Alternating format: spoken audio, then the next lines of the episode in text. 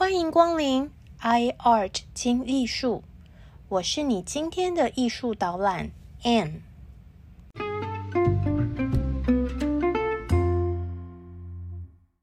大家好，我係 Anne。大家好，我是 Anne。欢迎来到 iArt 精艺术。说到 Vermeer，大家应该和我一样满脑子的美女。现存的 Vermeer 作品中，超过半数都是美女图。这些美眉，无论是在读书、写信、刺绣、弹琴、戴项链、倒牛奶、打瞌睡，甚至只是戴上珍珠耳环，含情脉脉的看着你，我们就完全酥麻了。Vermeer 的美眉都是出现在室内家居空间。通常左边有一扇窗户，多数时间他们是一个人，偶尔多了一位女仆，或是男性访客，或是音乐老师、男性画家，他们也可能是美眉的暧昧情人。专家们研究显示，阿宅 Vermeer 大部分的作品都以他家里的两个小房间为背景。甚至家具和装饰品也差不多，可能女性模特儿也是相同的那几位。这些作品里的空间都很私密，画作尺寸也比较小，颜色以蓝色、黄色和灰色为主。Vermeer 慢工出细活，一年大概只能完成三幅作品。而且它的用色颜料相当昂贵，同时期的画家几乎没有人像他一样如此大量使用贵桑桑的蓝色颜料。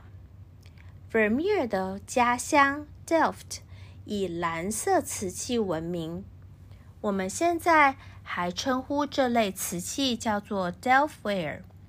Delftware 受到中国青花瓷的影响。十六世纪后，开始在荷兰 Delft 城市制造。不知道 Vermeer 是不是受到 Delftware 的美感影响，所以呢，他很喜欢蓝色。其他画家如果用蓝色，通常就用价格比较便宜的蓝铜矿所制成的颜料，但是。Vermeer 他偏爱使用的蓝色，却是由粉碎的青金石所制成的天然群青颜料。这种蓝色颜料相当的贵，艺术史学家们猜测，可能有金主提供他绘画颜料，不然以 Vermeer 的身家，应该无法负担如此大笔的颜料开支。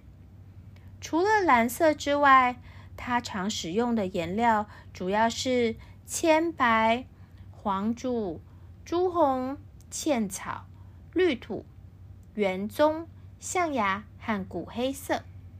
Vermeer 作品最大的特色就是这些美眉们的身影都笼罩在珍珠光影之内。他常常用珍珠光点亮美女的眼睛。嘴唇和身上的饰品，让光和影充满叙事的意象。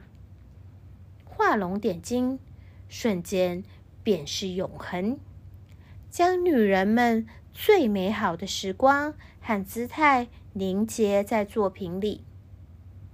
例如，iArt 听艺术的头像戴珍珠耳环的小熊，就是。讲好听是二创，其实呢是乱画一通。Vermeer 的戴珍珠耳环的少女，这幅作品也和其他的 Vermeer 美女一样，至今没有人知道画中的少女到底是谁。有人说是 Vermeer 的大女儿，但大家最熟悉的版本。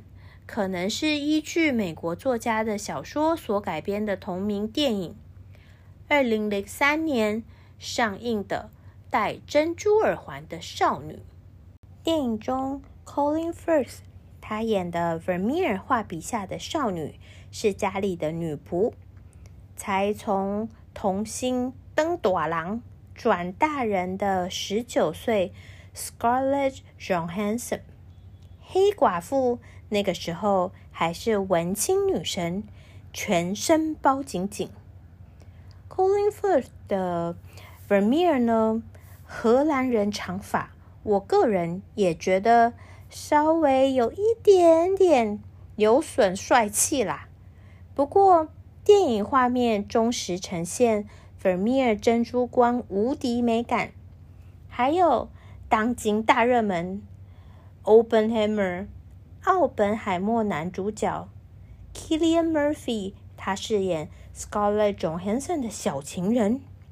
只能说，当年选角的决定，每支都抽中千王。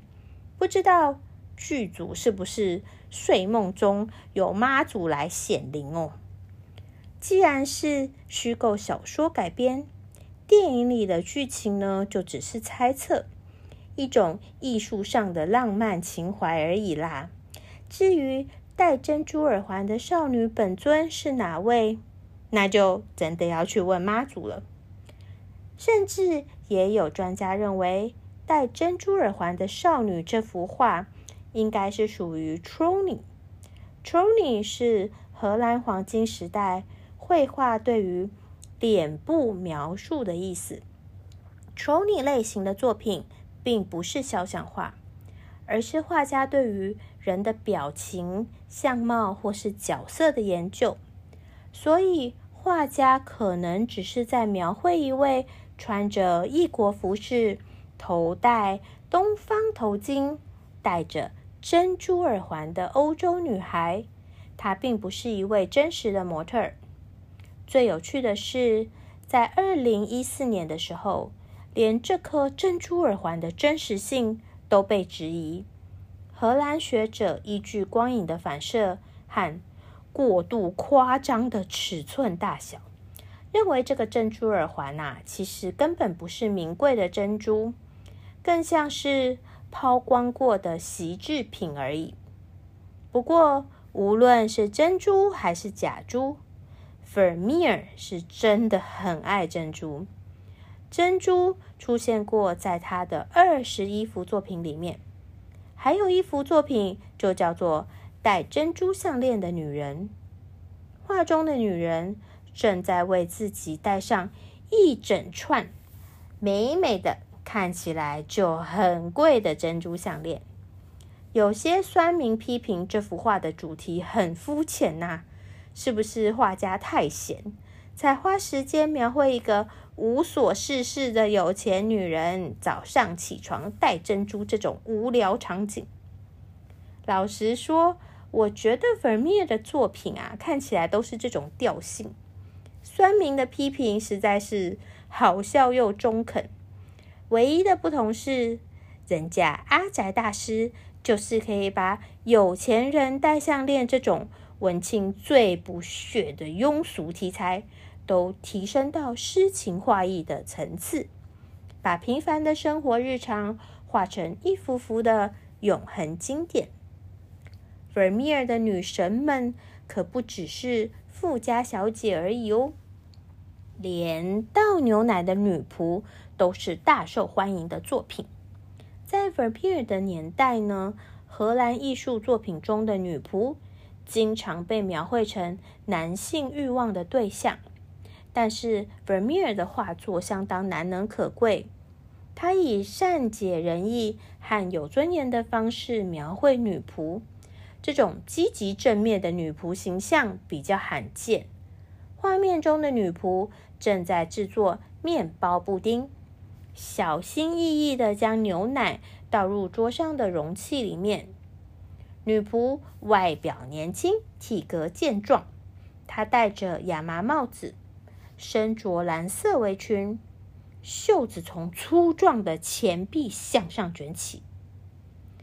和空灵柔美的戴珍珠耳环的少女相比，这位拥有雕塑般宏伟肩膀的女仆，比较接近米开朗基罗的审美标准。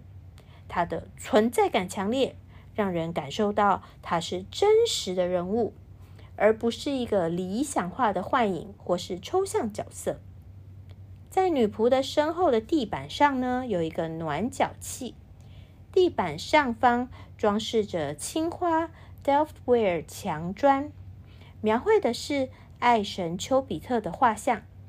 根据现代 X 光检查发现呢，其实 Vermeer 原本在这个角落还画了篮子等物品，但最后 Vermeer 删除了这些图像，留下一面相对简单、清爽、自然写实的白色墙壁。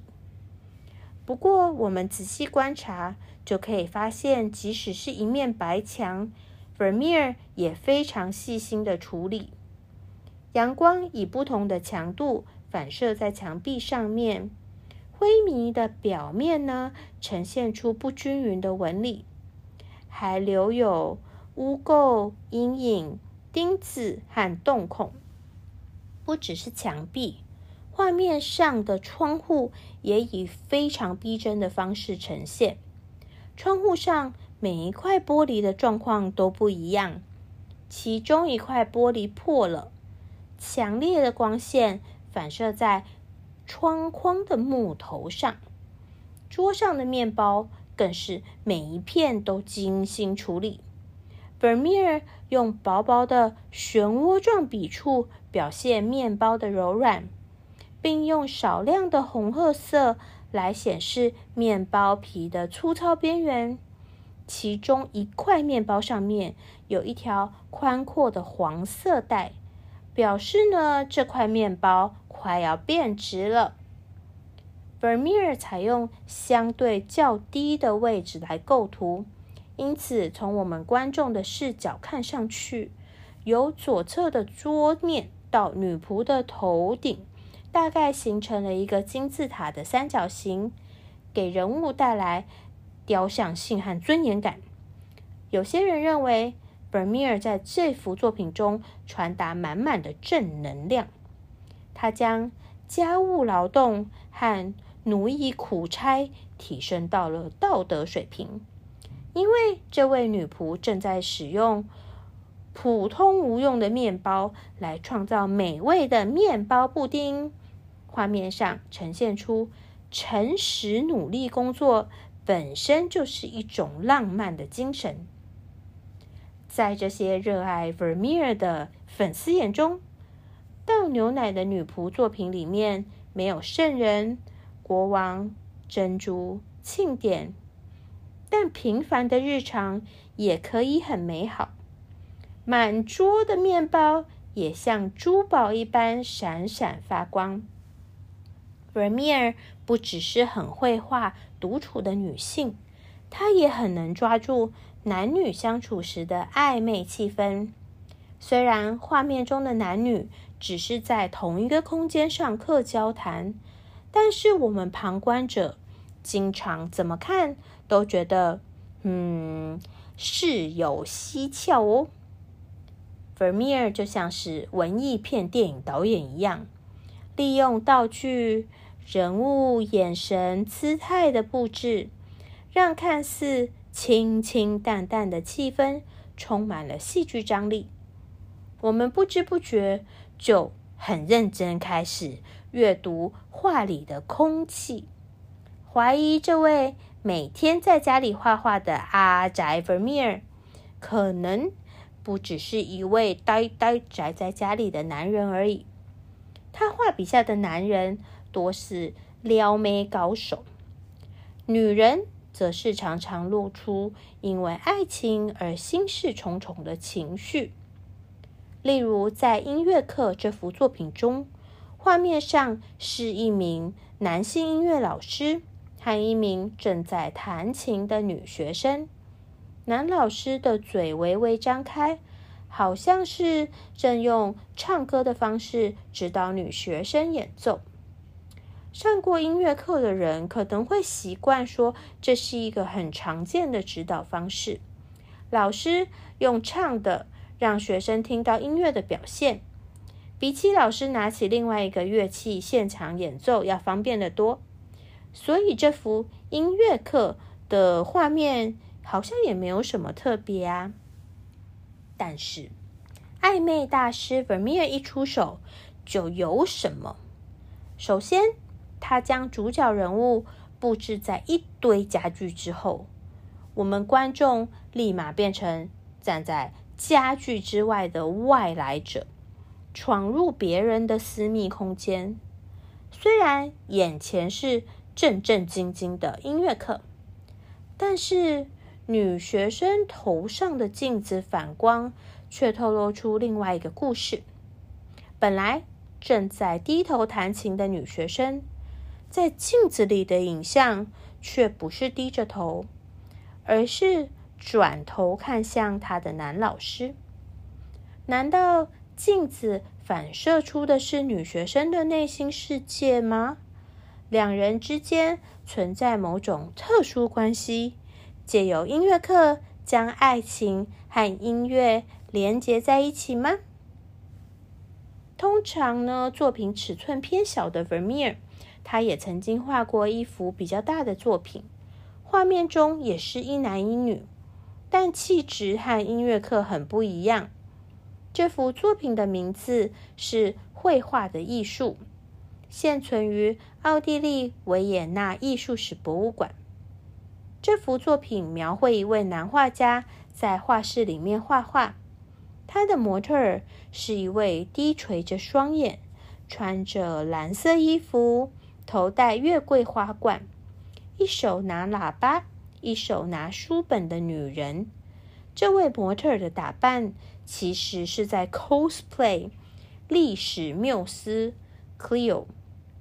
更有趣的是，在这个画面中，不只是女人在 cosplay，连男画家也在 cosplay 画家这个职业，因为他穿着一件。时尚优雅的黑色上衣，搭配短马裤和花俏的长袜，全身上下的行头相当昂贵，绝对不是画家平时在画画时会穿的工作服。嗯，大概只有画坛王子鲁本斯的自画像中可以看见这类高级手工定制服饰。女人模特儿身后的墙上挂着一张低地国地图，下方有画家 Vermeer 的签名。上方的金色吊灯是双头鹰造型。由于呢，双头鹰是前统治者哈布斯堡神圣罗马帝国的象征，再加上呢，这个地图上有一条明显的折痕，折痕处。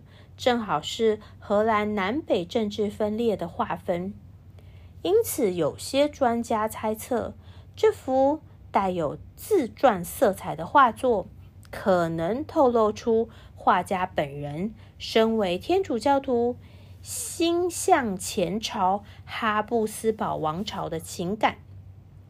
本米尔生前从来没有出售过这幅作品。即使在负债累累的情况下，也没有将画作拍卖。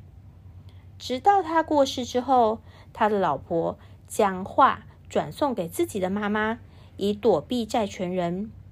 不过呢，后来被认定非法，因此最后这幅画还是被拍卖出售。十九世纪初期，《绘画的艺术》这幅画被奥地利伯爵收购。放置在维也纳的博物馆展出。第二次世界大战期间，纳粹人摩希特勒计划在家乡成立世界上最大的美术馆。他还将《绘画的艺术》这幅作品当成美术馆介绍手册封面。还好，在大战结束之后，这幅作品顺利被抢救出来，再次纳入博物馆的永久收藏。Vermeer 因为金主多是在地人士，主题也比较窄，所以名气相对小众。在他去世之后，作品就变得默默无闻。后来的荷兰艺术史书籍很少提到他，基本上就是沉默了两百年，连他的作品都被误以为是其他人气画家的作品。还好，Vermeer 的艺术在十九世纪末重新被发现，绘画的艺术获得德国专家们的重视。宅宅 Vermeer 和他的画中美女才重出江湖。荷兰黄金年代两位大师林布兰和 Vermeer 的画作风格迥异，因此。各有各的忠实粉丝摇旗呐喊。Vermeer 的粉丝批评林布兰的作品画面像泥土大变颜色，而林布兰的支持者就批评 Vermeer 矫情造作。人家林布兰可以把最丑陋的恶人内心挣扎都赋予人性的温度，反观 Vermeer 专门画漂亮的东西。好像时尚 Vogue 呢，还是家居装潢杂志？那些高挑纤细的模特和昂贵又不实用的漂亮家具，根本称不上是严肃的艺术啊！今天听完 I Art 听艺术荷兰黄金年代介绍的最后一集，那么你是林布兰粉呢，还是 Vermeer 粉呢？我虽然是林布兰头号粉丝，但也必须摸着良心承认，如果上辈子生在荷兰，有机会选择其中一位画家画肖像画，说不定我还是会流泪告别林布兰，投向 Vermeer 的阿宅画室。毕竟我们嘴巴不说，但身体很诚实，谁不想被画成珍珠光女神呢？万一找林布兰来动笔，难说大师只想认真画我们的双下巴、鱼尾纹啊、橘皮三层肉啊，还有尾鱼肚嘞。我想，这正是 Vermeer 的魔力所在。我们好像也说不出一个单一的答案，可以解释为什么大家这么喜欢他，看似平凡。主题格局也不宏大的绘画，但相较于林布兰的作品，动不动就触痛情绪，要不深刻反省，要不就要泪流满面。Vermeer 的小品反而有一种难以言喻的亲密性，让人很想把画带回家，一个人细细品味画中的情绪。光是欣赏他的作品，就感觉自己的生活日常都变得更丰富了。好哦，荷兰黄金年代艺术，我们就先介绍到这里。今天要和这个美丽的国度告别了。下次的 I Art 听艺术，我们将再回到法国，展开一段新的云端导览之旅。期待下次见，哈气 game。